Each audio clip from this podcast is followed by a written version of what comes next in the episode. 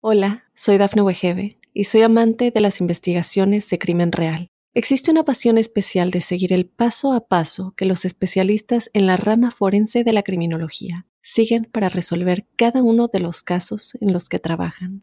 Si tú, como yo, eres una de las personas que encuentran fascinante escuchar este tipo de investigaciones, te invito a escuchar el podcast Trazos Criminales con la experta en perfilación criminal, Laura Quiñones Orquiza en tu plataforma de audio favorita.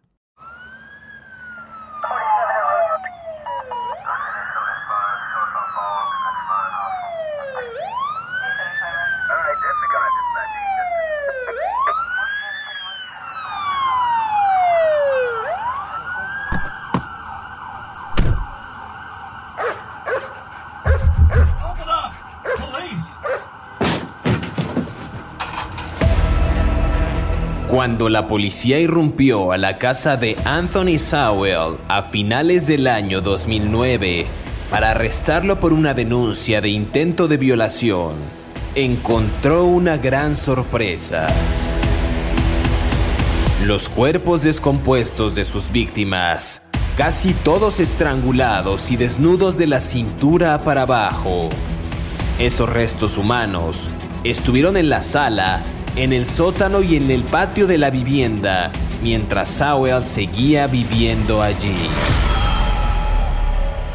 Muchas de las mujeres asesinadas tenían historial de abuso de alcohol y de drogas, adicciones de las que se valía el hombre para llevarlas a su casa y después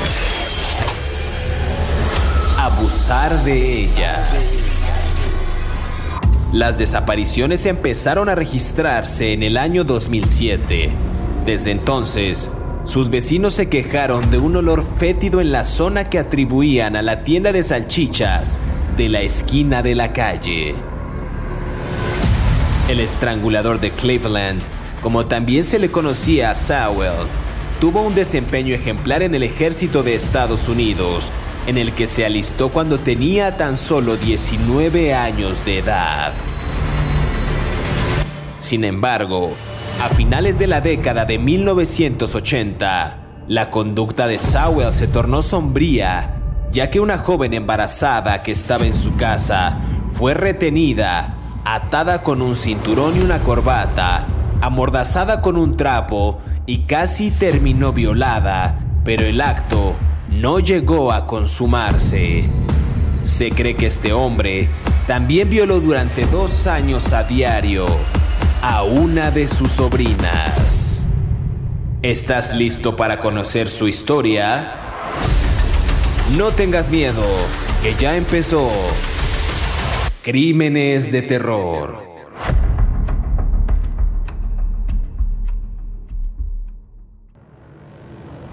Bienvenidos a Crímenes de Terror.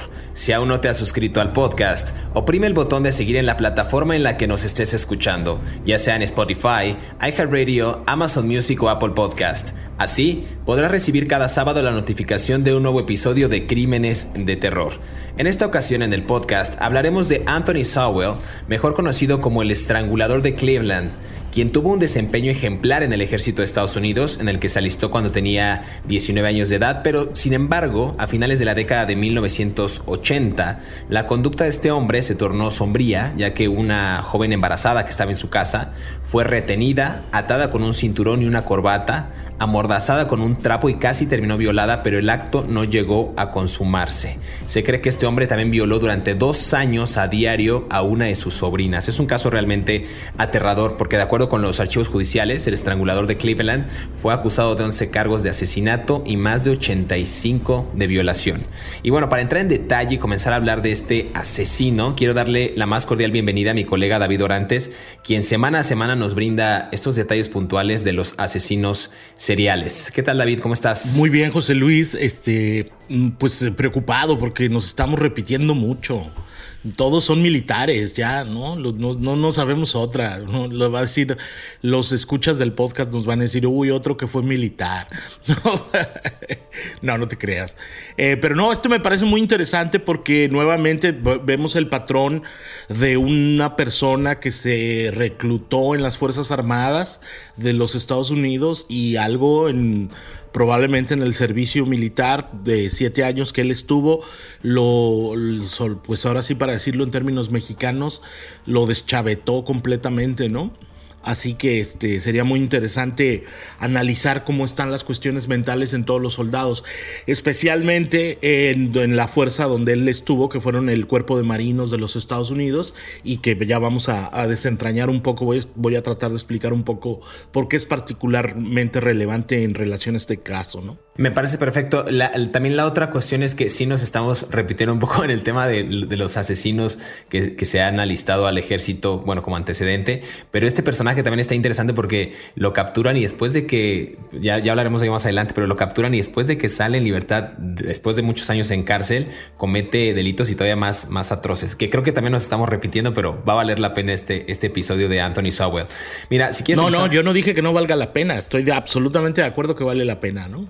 No, nomás digo, nomás digo, es autocrítica, bueno, poquito, pues, es, como dialéctica histórica, ¿no? Lo que no se critica no, no avanza, ¿no? Totalmente de acuerdo. Mira, detalles de su vida temprana de este sujeto me parecen interesantísimos. Anthony Sowell nació el 19 de agosto de 1959, ya decíamos en Cleveland, en Ohio, y nunca supo quién fue su padre biológico, ya que su madre, Claudia Garrison, eh, lo tuvo como soltera, como madre soltera, al igual que a sus otros hermanos. Así que digamos que sus primeros años fueron duros para él, o sea, una situación que dicen algunos especialistas que potenció su furia años más tarde cuando su progenitora murió y tuvo que irse a vivir con su hermana mayor que tenía hijos pequeños. Entonces digamos que a partir de ahí dicen que esta situación mostró un lado oscuro del pequeño Anthony, quien en diversas circunstancias maltrataba a los niños y hasta llegó a violar durante un tiempo a algunos de los de las especies o animales que tenía en su casa. Esto es algo que decía o que encontré en algunos eh, archivos y en algunos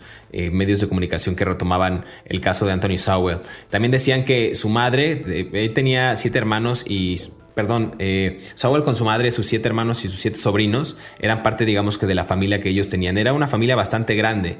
La hermana mayor también, quien falleció, quizás pudo haber marcado, dicen, algunos de los episodios, eh, pues no sé si fatídicos o traumáticos de este, de este menor. Entonces, digamos que crece una familia bastante grande con una... Eh, sin conocer a su padre y posteriormente su, su madre fallece y después se va a vivir con su hermana mayor. No sé si eso pueda trastornar a una persona o depende de los cuidados o depende de las relaciones que él, que haya tenido. ¿Tú cómo lo ves, David? Bien, eh, sí, por supuesto, seguramente hubo algo que ver con su infancia en términos de desequilibrios emocionales.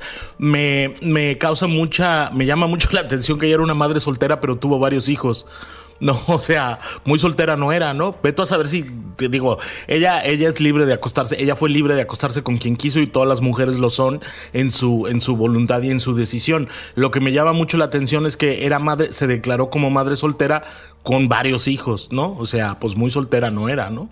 Pero bueno, en fin, es una reflexión. Bueno, yo quiero ir brincar rápido a todo el proceso militar, porque eso me parece súper, súper, súper importante. Voy a hacer una referencia a una película de Stanley Kubrick. Hay una película que se llama Full Metal Jacket. Esta película de 1987 de este gran cineasta analiza el entrenamiento de un grupo de marinos del cuerpo de marinos de los Estados Unidos en una base de South Carolina, en Paris, en Depot Paris Island. Bueno, eh, vean la película para entender un poco de lo que estamos hablando en este podcast. La pueden ver en Netflix. Ah, este señor del que estamos hablando se entrenó en esa misma base militar del cuerpo de marinas, el, eh, cuerpo de marinas, el, marinos. El cuerpo de marinos es una fuerza del ejército de los Estados Unidos particularmente despiadada en sus entrenamientos, ¿no?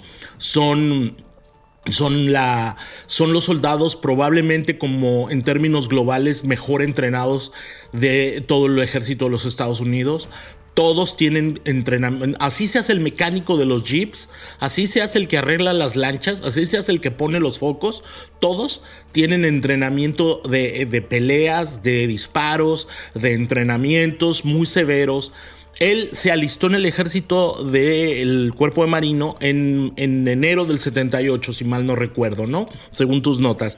Bueno, y lo, salió con honores siete años después. Todo ese tiempo él estuvo asignado a entrenamientos brutales con, ah, con el cuerpo de marinos, donde les entrenan, entre otras cosas, a someter a otras personas solamente con sus manos, ¿no? Es parte del entrenamiento básico. Tú entras como un muchachito de 17 años al cuerpo de marinos y a los dos años ya saliste como una verdadera máquina de agarrar a golpes a cualquier pelado en la calle porque te vean feo. No, no, hay, no hay un proceso intermedio. Es brutal, es despiadado, es muy demandante, es muy exigente y provoca cambios de personalidad muy fuertes en las personas que los tienen ahí. Y luego, rápido, rápido, rápido, porque ya, ya, ya sé que necesitamos hablar. Este, él estuvo eh, asignado a en la época de la Guerra Fría, cuando no se sabía si los Estados Unidos iban a entrar en un conflicto internacional en cualquier momento. Entonces, los entrenamientos eran todavía más brutales. Entonces, hice todo este arco narrativo para explicar por qué este señor era particularmente peligroso con base a su entrenamiento como eh, marino. Por supuesto, no todos se vuelven locos, pero si traen un desequilibrio emocional, pues sí, ya se, se agudiza con su entrenamiento. Totalmente, y aquí vale la pena destacar que eh, justo el entrenamiento militar que tuvo eh, también lo, llevó a, recibir pues, medallas de buena conducta, cartas de agradecimiento, inclusive hasta un mástil meritorio por su, eh, por, por sus buenos, por sus buenas prácticas y buenos méritos dentro del, del, ejército, pero lamentablemente su adicción a la bebida hizo que fuera despedido en 1985, ¿no? O sea, durante siete años, ya lo decías tú, recibió entrenamiento militar y estuvo destinado en diversas bases, bases perdón, como Carolina del Sur, California, inclusive en Okinawa, ¿no? En Japón. Eh, en fin, en varias, eh, digamos que durante sus años de servicio también fue condecorado en varias ocasiones con reconocimientos, ya lo decía yo, por buena conducta. Eh, y bueno, no, no, no, sé por qué se trastornaría tanto si la infancia que tuvo, dicen por ahí que desde pequeño sí sufrió maltrato de su madre porque lo pegaba y azotaba a todos estos niños. Supongo que como, que como madre soltera, y decías tú que, que no, no estaba tan soltera, pues tener a cargo a tantos jóvenes, a tantos infantes, creo que sí fue bastante difícil para ella. insisto, ingresa al, al ejército, tiene estas todas estas, eh, todos estos méritos, sin embargo lo despiden por, por el tema del alcohol. Pero aquí hay algo interesante que yo mencionaba al principio de, la charla, David, que a finales de la década de, los 80, la conducta de este sujeto se torna sombría y una joven embarazada que accedió a ir de forma voluntaria a su casa, pues es retenida, atada con un cinturón, una corbata y la mordaza con un trapo y casi termina violada. Eh, de ello, si quieres, vamos a hablar en el siguiente bloque, pero me parece interesante ver cómo empieza una infancia de un sujeto, pues pues ni, tan, tan, ni muy, muy, como decimos en México. No era, no era algo que lo hubiera perturbado tanto, que lo hubiera marcado tanto como para cometer estos eh, delitos tan atroces de los que hablaremos. Y finalmente, pues empiezan con actitudes eh, interesantes, ¿no? Vemos el secuestro de una mujer, vemos la forma en que quizás pudo haber empleado estas prácticas y estos entrenamientos que dices tú para someter a las personas eh, en, batalla, pero ahora a, mujeres, es decir, personas que quizás pudieran tener menos fuerza que él. Y empieza a gestarse un, un perfil criminal bastante interesante de Anthony Sowell, mejor conocido como el estrangulador de Cleveland. Eh, vamos a hacer una pausa, David. Vamos a escuchar esta cápsula que preparamos para ustedes y regresamos para seguir hablando de este sujeto aquí en Crímenes de Terror.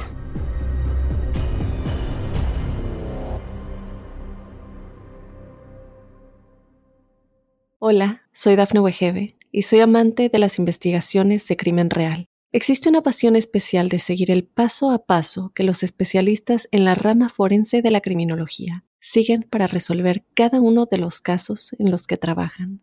Si tú, como yo, eres una de las personas que encuentran fascinante escuchar este tipo de investigaciones, te invito a escuchar el podcast Trazos Criminales con la experta en perfilación criminal, Laura Quiñones Orquiza, en tu plataforma de audio favorita. Estos son Cinco datos perturbadores de Anthony Sowell, mejor conocido como el estrangulador de Cleveland. Número 1. A finales de la década del 80, la conducta de Anthony Sowell se tornó sombría, ya que una joven embarazada que accedió a ir de forma voluntaria a su casa fue retenida, atada con un cinturón y una corbata, amordazada con un trapo y casi terminó violada pero el acto no llegó a consumarse. Número 2. Tras salir de la cárcel, Sowell comenzó a trabajar, pero con el tiempo fue despedido y vivía por el seguro de desempleo. además de recolectar chatarra en las calles. Sin embargo, a partir del año 2007, se transformó en un oscuro criminal que tenía como objetivo a las mujeres y su técnica se basaba en ser un constante consumidor de un sitio de citas en Internet, en donde su fama de galán en las redes le valió conocer muchas mujeres. Número 3. Sowell no tenía mala fama en el barrio y nadie sospechaba de él. Solo había quejas de los vecinos por olores nauseabundos que salían de la propiedad. Pero el criminal siempre inventaba algún pretexto para justificar la situación. Además, este sujeto buscaba víctimas que tuvieran problemas con el alcohol y drogas, situación que lo ayudaba a llevarlas a su casa y aprovecharse de ellas. Número 4. George Hoods, un especialista que fue contratado por la defensa de Sowell, confirmó que el acusado sufría de varias enfermedades mentales, incluyendo estrés postraumático y un desorden obsesivo compulsivo, como resultado de los abusos que habría sufrido durante su niñez. Número 5. Finalmente, fue acusado de 11 cargos de asesinato y más de 75 de violación, abuso de cadáveres e incluso manipulación de pruebas. Aunque en un primer momento se le declaró no culpable por demencia, Sowell fue condenado el 22 de julio de 2011 en una nueva vista por asesinato de 11 mujeres, cuyos cuerpos fueron descubiertos en su domicilio. Sigue escuchando la historia de este asesino aquí en Crímenes de Terror.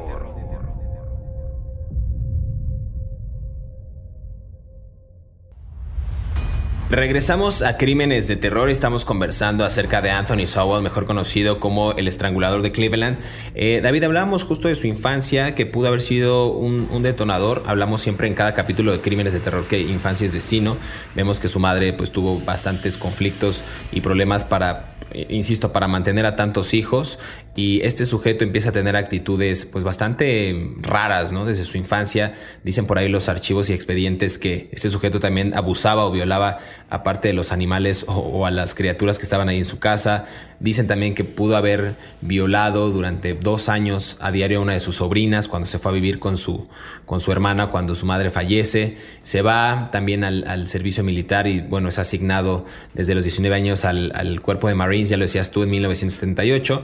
Y después este episodio, y bueno, nos narraste muy bien esta parte de cómo, cómo son entrenados, que me parece interesante los, los Marines y con esta fuerza y con esta brutalidad que después justo él ejecutaría con el primer registro, el primer caso que ya se, que ya se mostraba como un indicio claro de un sujeto que podría cometer pues, actos, actos delictivos o actos tan atroces como los, que, como los que hizo. Y hablaba del secuestro de esta joven de la década de, finales de los 80, que, la atrapa, la, la, la, somete con una corbata, la mordaza con un trapo y empieza como, como a querer violarla, pero no se consuma. Y en ese momento dicen que la víctima le dice a la policía que lo ahogó muy fuerte porque mi, mi, cuerpo empezó a hormiguear, era como parte del testimonio. Pensé que me iba a morir. Este es, digamos, el primer caso notorio de este sujeto, Sauer, que las autoridades tienen registro. Sí, bueno, por ese delito él estuvo en prisión, sirvió 15 años en la cárcel, ¿no? Esta mujer en 1989, una mujer embarazada, por cierto, fue a la casa de Sowell de manera voluntaria con no sé con qué intenciones, convivir o tener sexo o lo que haya sido, que es absolutamente legítimo, insisto, porque luego me dicen que peco de moralista, ¿verdad? Pero bueno, este... Y entonces en un momento él la trata de atacar y, con una corbata, como tú dices, y con un cinturón, y ella eh, se, empieza a sentir mal y la viola, la abusa sexualmente de ella, y de alguna manera ella después logra hablar con la policía declara todo lo que pasó y lo condenaron a 15 años de prisión hasta el 2005. Él estuvo en el 2005, ah, salió libre en el 2005, siguió viviendo en la misma casa donde vivía antes y eh, vendía metal, ¿no? Era de estas personas que recogen desechos metálicos y los van y los revenden para las compañías de reciclado. Muchos hispanos en Estados Unidos viven de recoger latas, por ejemplo. Eh, este, y en algún momento de crisis probablemente yo acabaré haciendo eso mismo, este, en mi senectud. Entonces él, él empezaba a, vivir de eso. aquí hay una parte que yo quiero eh, mencionar que a mí me parece muy extraño. Lori Fraser era la sobrina del alcalde de Cleveland en ese tiempo, a finales de los, en el 2007, por ahí así, ¿no? Un alcalde afroamericano que se llamaba Frank Jackson. Por alguna razón que nadie nos va a quedar nunca muy clara, esta muchachita empezó, sobrina del alcalde, ojo, ¿eh? Eh, una figura prominente dentro de la comunidad afroamericana de Cleveland, empezó una relación con Sowell. No, ah, no, Jackson no era afroamericano, perdón.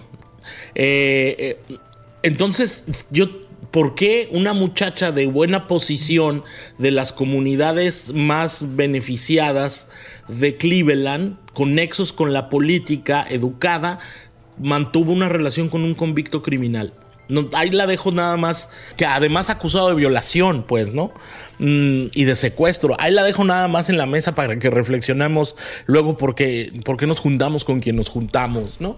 Pero bueno, en fin, hablemos de los crímenes. Oye, pero ¿no crees que justo esa parte de, que haya conocido a esa persona lo haya hecho justo a partir de 2007, cuando se trastorna, digamos, este eh, oscuro criminal que tenía como objetivo eh, a las mujeres y su técnica pues para, para, para ligar? Me refiero a que este sujeto en el 2007 empieza a ser un constante consumidor de un sitio de citas en Internet internet y empieza a ganar fama de galán entre, entre muchas de las mujeres que él consiguió. No sé si ese pudo haber sido el momento en que se conocieron o algo, pero este sujeto era ávido y era, y era un consumidor habitual de, de estas páginas que pues hoy podemos conocer como Tinder o como eh, alguna otra Facebook Dates o lo que sea, y ahí se, pudo haber conocido. Y este sujeto lo hacía en el 2007 y su modus operandi era muy peculiar porque una vez que este sujeto ganaba la confianza de las mujeres, las invitaba a su casa de la ciudad de Cleveland y sus víctimas pues nunca más dejaban eh, la casa con vida, ¿no? Ya que en su mayoría eran violadas, estranguladas y enterradas justamente en algún lugar de, este inmueble. Eh, digamos que esto para la policía se trataban de mujeres desaparecidas que no habían, pues, que ya no tenían registro de de, ellas. Pero a ver, esto es algo interesante porque decían muchos de los eh, archivos y notas y demás en, prensa nacional, en prensa de Estados Unidos, que Sowell no tenía fama, una mala fama en el barrio y nadie sospechaba de él. O sea, solo había quejas de los vecinos por estos olores nauseabundos que salían de la propiedad, pero el criminal siempre se inventaba algún pretexto para justificar la situación. Entonces, no, no, no era como, no era como malo, pues este sujeto era era parte de la sociedad y lo veían como un, personaje aún más, más simple de lo, de, lo normal. O sea, pero las víctimas que, que, tuvo él, lamentablemente, eran lo que hablamos en cada episodio de Crímenes de Terror, personas que tenían problemas con el alcohol y drogas eh, y, quizás la policía o las autoridades no le daban tanto peso a estos, a estos crímenes, pues por el antecedente que ellos tenían. Bueno, el, tema de la percepción de los vecinos es muy interesante porque ningún asesino en serie te va a decir, hola, soy un asesino en serie. No, este, vivo aquí, tengo un montón de cadáveres abajo de mi casa, ¿cómo están? Buenas tardes, ¿verdad? Se les ofrece algo, este, les puedo cuidar a sus niños, ¿no? Un domingo en la tarde, ¿no? O sea, no los asesinos en serie siempre, siempre se van a presentar como personas confiables, ¿no? Porque ese es el gancho exactamente para poder atraer, ¿no? Son seductores, ya lo hemos hablado. Hemos hablado de un montón de patrones aquí donde la seducción es la gran arma de, muchos de estos asesinos en serie. Ahora, todos los asesinos en serie son manipuladores y una de las grandes armas de los manipuladores es eh, la confianza, ¿no? Tú tienes que crear vínculos de confianza con la persona con la que te va, que te va a matar, ¿no? Este, eh, eh, esa es parte como de la raíz, ¿no? Y ellos desarrollan este tipo de intuición del, cazador atrayendo a la presa, ¿no? Ven a mí, ven a mí. Este, a mí lo que me llama mucho la atención y siempre me va, me, va a seguir llamando mucho la atención, cómo le hacían las mujeres para caer en, en tú dices que estaba en estos sitios, sitios de citas. Chale, qué complicada frase. En estos lugares de citas. Mm, eh, por internet o por como hayan sido. ¿Cómo le hacías para confiar en una persona que te dice, oye, te invito a salir? Sí, claro, vamos a tomar, eh, eh, vamos a tomar una copa de vino un bar. Perfecto. Oye, Anthony, ¿a tú, ¿tú a qué te has dedicado los últimos 15 años de tu vida? Pues no mucho. Estaba yo en la cárcel porque violé a una muchacha. O sea, ¿tú seguirías con una persona en una cita así? Quiero decir, yo, yo, yo no. A mí me costaría mucho trabajo, a lo mejor, no sé, o, las circunstancias alrededor de eso. Yo creo que todo el mundo merece una segunda oportunidad, ¿no? Y me parece que las personas que pasan en la cárcel mucho tiempo pues, tienen necesidad de afecto y es legítimo que lo busquen. Pero, pero también al mismo tiempo me parece muy complicado que tú te pongas en una posición tan vulnerable como mujer de ir a la casa de un señor que estuvo acusado de una violación en su casa, ¿no? Digo yo, ¿no? Se me ocurre, ¿no? Como que a lo mejor tendríamos que ser más cautos, no lo sé. Pero pienso mucho en todas estas mujeres si no tuvieron alguna, como una bandera de alerta que, les, que, que se dieran cuenta de lo que estaba pasando, ¿no? Pero bueno, es una reflexión a un lado mío, ¿no? Y la otra parte es qué les pudo haber dicho él, ¿no? Ya no lo sabremos, pero qué pudo haberles dicho él respecto a su profesión, a su ocupación, también el lugar en el que vivía. No sé si les llevaba a esta casa y no les llegaban esos olores que bien narrábamos, ¿no? Estos olores fétidos, nauseabundos, y, decir, oye, ¿por qué huele mal tu casa, no? Quizás, ¿no? Pues quizás la cañería está descompuesta o, no sé, es el, el, ambiente o lo que sea, pero realmente abajo había cuerpos ya en descomposición, ¿no? De otras víctimas y la gente, en este caso las mujeres, no sabían que ellas iban a ser las próximas, lamentablemente. Entonces, es un caso realmente aterrador, ¿no? No, no sabríamos qué fue ese perfil que él creó el speech que él les decía para traerlas, porque aparte no era un tipo, si ustedes eh, googlean el nombre de Anthony Sowell, perdón que sea tan banal, pero no era un tipo atractivo, pues digo, para todo hay gustos, para todo hay mercado, evidentemente, pero el tipo no era tan bien parecido, entonces tuvo que haber manejado bien su labia y bien su, speech para poder llegarles a las mujeres y tener este, este approach de, de, pues de ganárselas, ¿no? O sea que los feos nunca podremos amar. ¿No? Voy a escribir una telenovela después de eso que acabas de decir. Los, los feos nunca podremos amar. En fin, porque en fin, según José Luis Montenegro. No, yo también estoy. No, no, no, está bien, ya, ya, ya, ya nos diste en la torre a todos. ya les di en la torre. No, pues es que, insisto, el, tema es que él tuvo esta, este, approach o este deseo de conquistar a las víctimas y lo hizo, pues gracias quizás a esta, a esta labia o esta, quizás esta simpatía que él tenía, ¿no? Legítima también y las mujeres, pues cayeron rendidas, eh, pues literalmente a sus pies, ¿no? Entonces vamos a, vamos a escuchar si quieres el siguiente bloque que preparamos para ir cerrando la conversación y hablar acerca de los asesinatos asesinatos de Anthony Sowell, mejor conocido como el estrangulador de Cleveland. Volvemos aquí a Crímenes de Terror.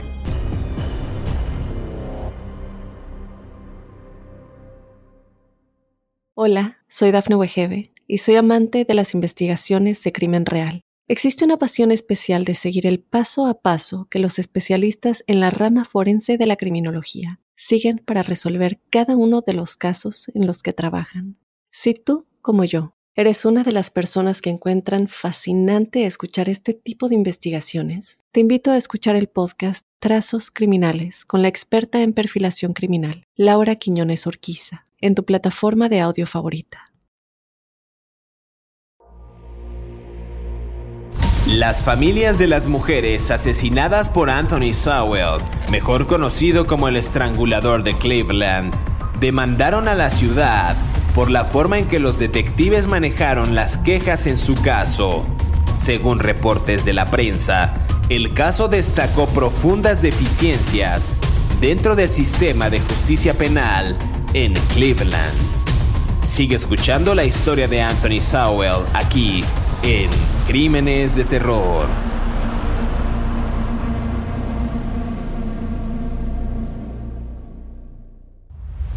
Regresamos a Crímenes de Terror. Estamos conversando acerca de Anthony Sowell, mejor conocido como el estrangulador de Cleveland. Ya ahondamos en parte de su, infancia, David. Ahondamos el tema de su paso también por el ejército de Estados Unidos en el cuerpo de Marines. El primer caso también donde él secuestra y, e intenta violar a una, a una mujer y que por ello le valen 15 años de prisión. Sale y empieza él a tener un modus operandi peculiar, ¿no? Usar este tipo de, de aplicación. Bueno, aplicaciones de páginas de internet, citas por, por internet, conoce a varias personas y ahí empieza a gestarse este tipo de asesinatos. Ya decíamos que con alguna especie de, de manipulación, de coqueteo, de labia, como le quieran llamar, para que pues él cometa estos crímenes, quizás inspirado mucho en su infancia, en sus técnicas que él aprendió en el ejército que fueron muy duras, y quizás no sé si sacar algún odio o algún resentimiento que él tenía hacia alguien y lo, lo ejecutó, eh, pues evidentemente con, las mujeres. El primer caso de las 11 víctimas que se le atribuyen, en la primera 5 de noviembre del 2009, una mujer identificada como Tonya Carmichael, una mujer afroamericana de 53 años, que desapareció y su cuerpo fue encontrado enterrado en el patio trasero de la casa que bien decíamos de este,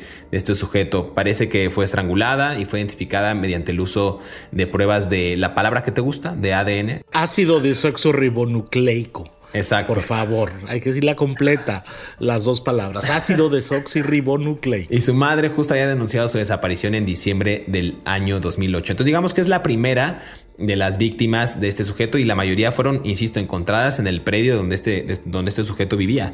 No sé eh, qué, otros, qué otras víctimas o qué, qué, podemos destacar de este tipo de casos tan, tan aterradores de, de Sowell, David.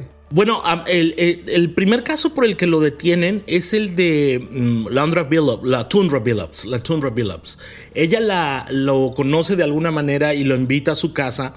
Y yo, estoy brincando a esto porque me parece muy relevante, porque puede revelar un poco cómo murieron las otras muchachas, ¿no? Eh, eh, mm, si mal no recuerdo, son 11 víctimas, ¿no? Tú me corregirás después que tú eres muy, muy preciso para los datos. Eh, ella él, lo invita a la, tundra a tomar unos tragos en su casa, ¿no? Y el 22 de septiembre, eh, él, mm, él, ya... Mm, él se pone muy molesto por alguna razón durante la convivencia, ¿no? Y en, algún momento le pega. Acuérdate, estamos hablando en un hombre entrenado para golpear y para atrapar gentes y para lastimar. Le pega, la golpea y la viola, ¿no? Y ella, este, eh, cae mm, inconsciente y parece ser que la vuelve a violar. Aquí hay algo que yo no entiendo muy bien porque no está consignado en los registros, pero ¿por qué ella se fue? ¿O cómo es que ella se fue de la casa? Ella no la, no la mató, ¿no? O sea, que fue, fue un error. Todos los asesinos en serie cometen errores él no la mató, pero ella logra escaparse o irse o él la deja ir, ve a saber, y denuncia el caso a la policía, le hacen las pruebas y evidentemente encuentran eh, todo lo que, lo que la violencia con la que, la atacó y la policía emite una orden de cateo con la autorización de un juez o recibe la orden de cateo con la autorización de un juez para entrar a la casa de, de, de Sowell, ¿no? En, el, en octubre del, del, 2009, si mal no recuerdo, ¿no? A finales de octubre.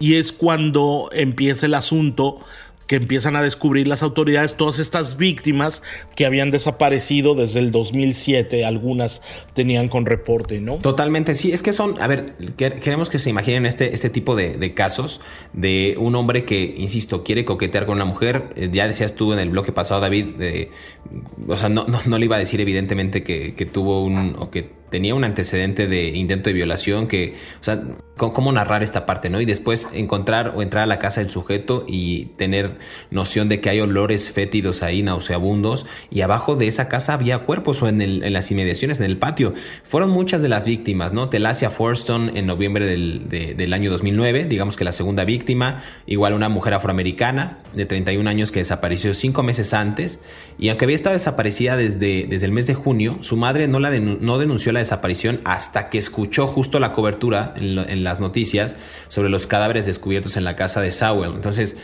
este tipo de, este tipo de casos ocurre, yo creo que con mucha con mucha frecuencia, inclusive lo estamos viendo actualmente en México, ¿no? Que la gente no se atreve a denunciar o no, no cree o, no, no, le da seguimiento a estos casos hasta que las noticias explotan y ven que es cerca de su área o de su región y se dan cuenta que probablemente haya sido ese sujeto el que ultimó, violó, agredió, acosó a la, a, la víctima, ¿no? O a, la persona que desapareció o a la persona que, en algún momento tuvo un antecedente de, este tipo de delitos, ¿no? Entonces me parece a mí interesante cómo, cómo se han gestado o cómo se gestó, por ejemplo, este, eh, la segunda víctima, insisto, Telasia Forston, que su madre decide denunciar a, raíz de las noticias. Otra más, eh, en noviembre del 2009 también se identificaron tres cadáveres de, de, varias mujeres, ¿no? Entre ellas Crystal Dossier, una mujer afroamericana de 38 años que había desaparecido dos años antes, en mayo de 2007.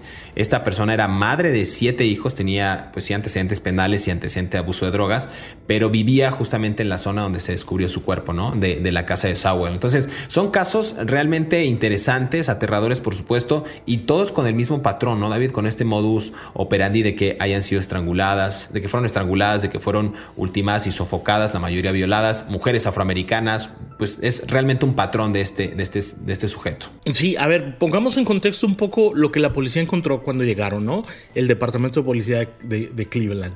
Eh, Cleveland es una ciudad en Ohio, como todos el mundo sabe, eh, junto al lago Michigan. Es una ciudad de una gran población afroamericana. Ah, no es una de las ciudades con mejor ingresos económicos, hay mucha pobreza y hay mucha necesidad. Y la pobreza muchas veces lleva a la gente a la necesidad del afecto, ¿no? y pues uno se embarca con quien, ahora sí que con cualquiera, ¿no?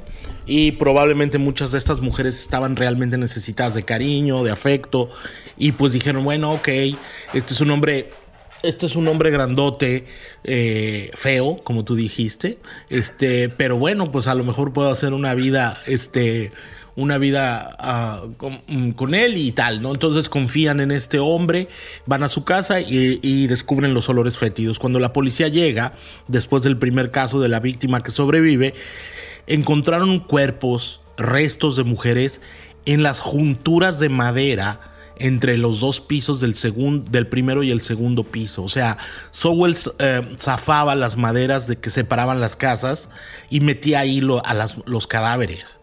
O sea, por lo menos dos cuerpos estaban en ese lugar.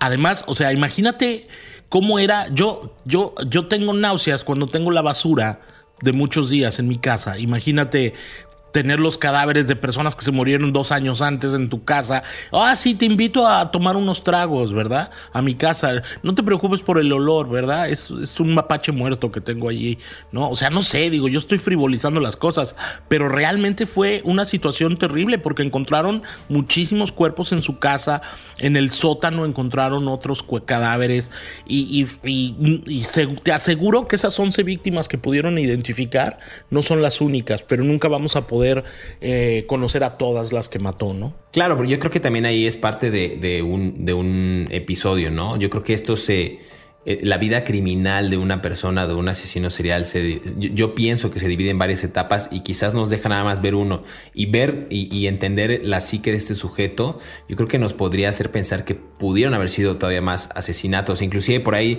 George Hoods, que era un especialista que fue contratado por la defensa de Sowell, confirmó que el acusado sufría de varias enfermedades mentales, incluyendo estrés postraumático, desorden obsesivo compulsivo, en fin, varios, varios eh, dictámenes, digamos, psicológicos como resultado de los abusos que habría sufrido él durante su niñez. Y es justo ahí cuando es detenido, ya lo decías tú, en la cercanía de su casa y es llevado a los tribunales cuyo juicio comenzó dos años más tarde de lo previsto por diversas peticiones de los abogados que decían que pues, aplazaban el juicio y rechazaban que se le acusara por 11 cargos de asesinato, violaciones, secuestro, necrofilia, en fin, un buen de, de, de delitos que él cometió y bueno, otras, otras perversiones.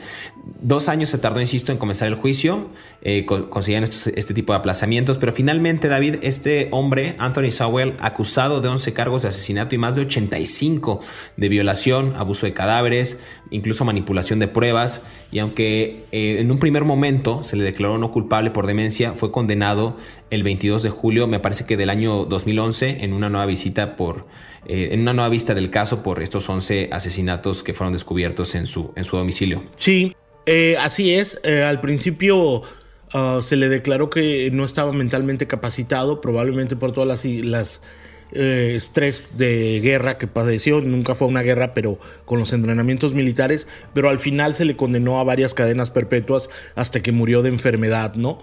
En, la, en una cárcel de, Ohio. Y, muere en una situación bastante controversial, ¿no? Porque no se supo bien a bien qué fue, o sea, qué fue lo que, lo que le ocurrió a este sujeto. Por ahí decían que si había sido eh, el coronavirus, porque esto es reciente. Él muere en enero del 2021, pero en, en septiembre del 2011 eh, Sowell fue llevado a la institución correccional Chillicothe, me parece, para ser ejecutado, pero no, no se logra tampoco porque lo evitan los abogados en el año 2002. Entonces, muere en, este, en, este, en, situaciones extrañas, ¿no? No se supo qué tenía en, en, enero del año 2021. Sí, en febrero, ¿no? El 8 de febrero del 2021, del 2021. Pues nunca lo vamos a saber porque no lo han revelado las autoridades. Yo hice un FOIA un Freedom of Information Act para pedir que me dijeran por qué se había muerto al Departamento de Correccionales de Ohio y me mandaron al demonio, no me han contestado. Entonces, este, nunca vamos a saber por qué murió, ¿no? Pero efectivamente murió ya en la prisión y con una asistencia, lo que se llama una, una muerte asistida prácticamente, ¿no? O sea, ya, ya estaba desahuciado, entonces ya nada más lo tenían ahí y le daban los, los servicios necesarios para, para que viviera hasta que muriera. Claro, aquí nada más para acotar y para, para cerrar también el, episodio de Crímenes de Terror, cabe mencionar que la ciudad de Cleveland pagó cerca de un millón, 1.3 millones de, de, dólares a las familias de las víctimas por la forma en que manejó las acusaciones contra Sowell, ¿no? Me parece que ni todo el dinero del mundo ni, ni nada podrá recuperar como la, la paz o la tranquilidad, incluso la dignidad de, la, de las víctimas, pero me parece que es destacable este acto de la ciudad para resarcir de alguna manera los daños que, cometió David. No sé si quieres agregar algo más en este episodio. Sí, es un poco más complejo que eso y nos llevaría a hacer otro programa, pero no, está bien, más o menos en resumidas cuentas es algo así. Pero no, nada más, este, eh, Mm, fue un caso muy interesante, a mí me gustó muchísimo, la verdad. Este. Pues gracias David por, por otro episodio más aquí en Crímenes de Terror. Es hora de despedirnos, pero queremos agradecer a todos aquellos que cada sábado sintonizan un nuevo episodio de Crímenes de Terror. Estamos leyendo sus comentarios a través de las redes sociales de Mundo Hispánico y también a través de nuestras cuentas personales. Recuerden que pueden repetir este podcast cuando quieran y a la hora que quieran y tampoco olviden activar el botón de seguir en la plataforma en la que nos estén escuchando. Ya saben que estamos en Spotify, Apple Podcast, Amazon Music y iHeartRadio para que justo les llegue la notificación y sean los primeros en disfrutar de estas aterradoras historias. Hasta pronto, nos escuchamos en el próximo episodio de Crímenes de Terror.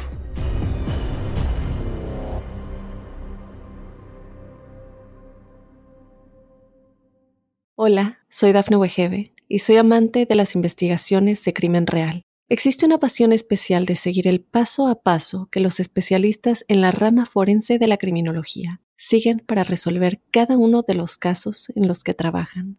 Si tú, como yo, eres una de las personas que encuentran fascinante escuchar este tipo de investigaciones, te invito a escuchar el podcast Trazos Criminales con la experta en perfilación criminal, Laura Quiñones Orquiza, en tu plataforma de audio favorita.